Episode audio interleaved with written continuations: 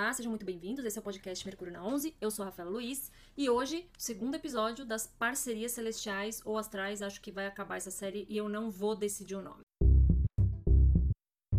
Como a gente conversou no último episódio sobre Sol e Lua, hoje eu vou falar sobre um outro casal e eles a gente acaba usando o termo casal mais porque tem essa energia do feminino e masculino, essa energia meio que de completude, né?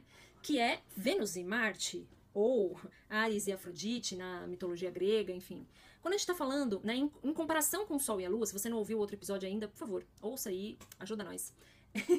é, comparando com o Sol e a Lua, que tem essa coisa mais divinizada, até um pouco inalcançável, assim, meio aquela figura do pai e da mãe, o pai meio Deus, meio perfeito, né? E sem defeitos, e, e, a lua também, essa figura do feminino meio inalcançável, né? Eu falei um pouco sobre isso no outro episódio. Comparando, eu, eu sou muito da pessoa que aprende no contraste. Então, comparando com o que eu vou falar sobre Vênus e Marte, talvez fique mais claro entender como o Sol e a Lua têm mais relação com uma figura de pai e de mãe, porque a gente, como seres humanos, em alguma, algum momento da vida a gente meio que idealiza pai e mãe, né? Então eu acho que eles são o yin e o yang mais idealizados. Aqui a gente vai falar de um yin e yang mais instintivo, uma coisa mais chakras inferiores aqui, mais da do tesão, né? Desculpa aí a palavra, enfim. É isso, né? Que, que trata Marte e Vênus. Eles são vistos como um casal celestial também, mas muito mais no sentido dos amantes, né? Do que um pai e mãe. Então, a esfera de Vênus e Marte já é uma esfera em que, na própria mitologia, eles eram deuses, porém que tinham aquele aspecto positivo e negativo, eram mais impulsivos, não se continham, eram muito humanos, inclusive, para ser visto como deuses, se a gente parar para pensar hoje, né? A Vênus, a representante da energia Yin aqui nessa parceria celestial, é essa figura que, que fala da beleza, das artes, que fala do desejo, né? Vênus rege touro na astrologia, então a gente está falando do desejo dos cinco sentidos, a gente está falando das artes, de uma busca por harmonia, quando a gente está falando da Vênus em Libra, por exemplo, né, regente de Libra. E, e Vênus tem essa coisa, né? o desejo está muito presente. Eu, quando fiz o meu post sobre Vênus lá no Instagram, para falar sobre Vênus nos signos, eu fiz um post an antes desse dizendo que a realidade ela é produto do desejo. E quando a gente está falando de desejo, a gente está falando de Vênus. Por que, que a realidade é produto do desejo? Porque aquilo que eu quero conquistar, eu tenho que primeiro querer, né? Eu vou fazer valer a pena, eu vou fazer pagar o preço do que quer que seja que eu queira, porque eu desejo, em primeiro lugar. Então, quando eu, eu penso muito nessa Vênus taurina, dessa Vênus ligada a um signo de terra, né? Do, do conforto, dos prazeres. Vênus fala do desejo, também aqui da mente, mas especialmente do prazer, do conforto, né? a, a deusa Afrodite tinha essa coisa da conquista, essa coisa de, de ter as suas ninfas que satisfaziam o prazer do, dos outros deuses e deusas, enfim. É, tem todo esse contexto sexual incluído quando a gente está falando de Vênus. Mas não só isso, claro. No contexto da astrologia, ela ainda vai falar do que dá valor ao seu trabalho, do que dá, do, da forma como você empenha o seu dinheiro, porque a gente está falando de touro. Claro, se a minha realidade é produto do meu desejo, adivinha só se isso não interfere no jeito como eu gasto e como eu ganho dinheiro. É claro que interfere. Eu tenho. É, é as minhas prioridades estão sendo estabelecidas ali, claro. Vão ter outras coisas superiores aí, tipo a minha ética, o meu caráter, influenciando, mas especialmente o meu desejo. Uma vez que as prioridades estão estabelecidas, vem o que eu quero. É assim que a vida funciona na prática, certo? Então, a Vênus tem essa esfera. E aí nós temos a polaridade Yang, dessa coisa mais instintiva, que é Marte que é de quem eu tenho falado ultimamente no, no, no, nas redes, né? Eu fiz um post sobre Marte, falei da importância de energia de Marte, por quê? Porque afinal nós somos seres humanos encarnados. E Marte é um aspecto que a gente veio trabalhar. Essa polaridade yang bem instintiva, aqui, da, da nossa. Né, do nosso estômago aqui, ela veio, né? Aquilo que eu tenho que me posicionar, eu tenho que. Eu falei bastante sobre isso. Marte é essa figura de, que trata da energia yang, da assertividade, do guerreiro, da rapidez, do vigor, da virilidade, né? E eu não estou falando só para homens quando eu estou falando de virilidade, né? Qual é o meu tom de voz quando eu quero falar com propriedade do que eu estou falando? Como é que eu me comporto quando eu preciso pôr limites nas pessoas, impor limites em situações, esclarecer regras, né? Quando eu estou falando com outras pessoas, tentando ser clara o suficiente, você vê que tem clareza envolvida, por isso que tem né, essa relação de Mercúrio aí com o Sol. Os dois representam o Yang, mas o Sol é uma coisa mais elevada, tá falando de consciência, tá falando desse, dessa divinização, né, quase o sagrado masculino. O Marte já tá falando desse masculino real, que existe em todos nós e que é parte do que a gente é. E que sim, parte do que a gente veio fazer é dominar esses instintos, esse impulso. Quando a gente está falando de Vênus e quando a gente está falando de Marte, nós estamos falando de impulsos, de, de, de coisas que podem até virar vícios em nós, né?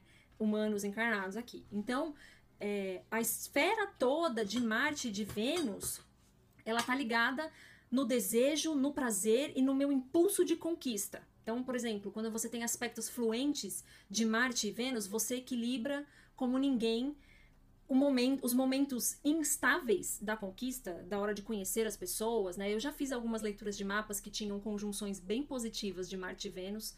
Mulheres empoderadas, né? Não peguei ainda num mapa de, de, de um homem, mas já vi mapas de mulheres. Mulheres empoderadas, mulheres que sabem impor a sua voz. Às vezes um pouco destemperadas, né? Acho que dependendo do trânsito do céu, o Marte às vezes pode, pode se sobrepor a essa Vênus, ou a Vênus se sobrepor a Marte. E aí nessa situação, quando você, quando Vênus, por exemplo, pode estar se sobrepondo à energia de Marte, então, por exemplo, você pega uma, uh, os dois posicionados em touro, uma conjunção em touro. Vênus está em domicílio. Marte, teoricamente, está exilado, porque touro é oposto ao escorpião, que é a corregência de Marte. Então, teoricamente, ele é quase como o próprio deus da guerra ir visitar Vênus lá na casa dela, onde tudo foi construído focado no, nos prazeres, e aí o deus da guerra resolve se aposentar ali mesmo e fala: Não, aqui tá bom demais, vou sair daqui para ficar arrumando confusão com os outros. Pra quê? Não, vou ficar aqui, tem comida, tem tudo quanto é prazer, imagina. Então, sim, essa Vênus ela pode se sobrepor. Ou, num, num aspecto mais fluente, talvez não no domicílio de cada um, mas num outro signo qualquer, a forma que a pessoa às vezes faz valer as suas vontades, é, que ela negocia as coisas no mundo real, pode ser muito sedutora. Quando eu penso num aspecto fluente no mapa, se tem aspectos, ou se não tem nenhum aspecto, mas meu, Marte tá em Ares, Vênus tá em Touro ou tá em Libra, os dois estão em domicílio, eles nem estão formando aspectos em si, mas os dois estão potentes no mapa. É uma pessoa extremamente sedutora. E que ela roda, roda, roda, roda, roda, roda e avisa. Isso é muito velho, vocês não viram eu fazer isso. Bom, não é nem da minha época, quero deixar claro. É, quando, quando eles estão muito potentes no mapa, essa pessoa é persuasiva num nível que eu não sei nem dizer. Eu não tenho nessas posições fortes. Minha Vênus é em Leão, ela é forte, a mi, meu Marte é em Virgem. Não sei. Então eu acho que a minha Vênus ela se sobrepõe bastante à figura de Marte no meu mapa, mas o que eu acho, inclusive a Vênus é o meu ponto mais alto no céu. Eu nasci logo de manhã, Vênus, e isso tudo tem uma influência às vezes na análise geral do mapa, né? Quem é o planeta que está quase a pino ali, quem está perto das suas casas mais altas. Então a Vênus é um ponto muito marcante no meu mapa. E o meu ascendente é em Libra, ou seja, ela é regente do meu mapa. E é o ponto de, em, em fogo mais importante que eu tenho. Então, é, é, essa pessoa, assim, que tem Marte e Vênus muito forte no mapa, ela é extremamente sedutora. E essa sedução nem sempre é para o campo das relações, ou não somente para o campo das relações. Ela seduz em todo lugar. E, e, assim, ah, eu quero muito participar daquele projeto no trabalho. Cara, eu sei como, como que eu vou participar. E não tô falando aqui de você expor, eh, de seduzir sexualmente. Mas assim, eu vou fazer uma boa apresentação do projeto que eu tô atualmente. Eu vou conversar com as pessoas, eu vou construir uma rede de intimidade. E eu tô falando de homem e mulher, tá? Eu tô falando de homem e mulher. Não vamos esquecer, tá? Então, ela, ela sabe fazer, o, assim, sabe atrair, magnetizar as situações que vão produzir o resultado que ela quer. Ela sabe convencer, né? Aí depende muito do Mercúrio, se vai ser através da fala ou se vai ser não verbalmente, mas ela sabe convencer as pessoas de que o que ela quer é o melhor para todo mundo. Isso é muito a cara de Libra, assim. É, o Marte em Libra, quando eu falei de Marte, né, é a pessoa que vem com um, um discurso às vezes diplomático, mas que ela roda e acaba conseguindo o que quer. Porque Marte e Vênus tratam dessa questão individual, dessa individualidade bem humana, né? Se a gente olha para o Sol e da Lua como quem olha para essa coisa divinizada, quando a gente olha para Marte e para Vênus, a gente olha muito para essa questão mais humana, mais instintiva, mais da nossa realidade nessa dimensão.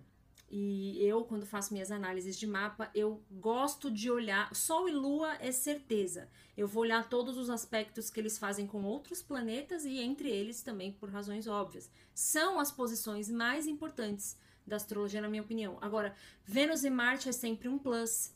Né? Eu, e eu gosto de fazer essa análise. Eu aprendi astrologia assim, fazendo essa análise em conjunto, mesmo que não haja aspecto entre eles, porque eles são parceiros astrológicos, né? Eles estão tratando ali numa mesma faixa de energia, vamos dizer assim.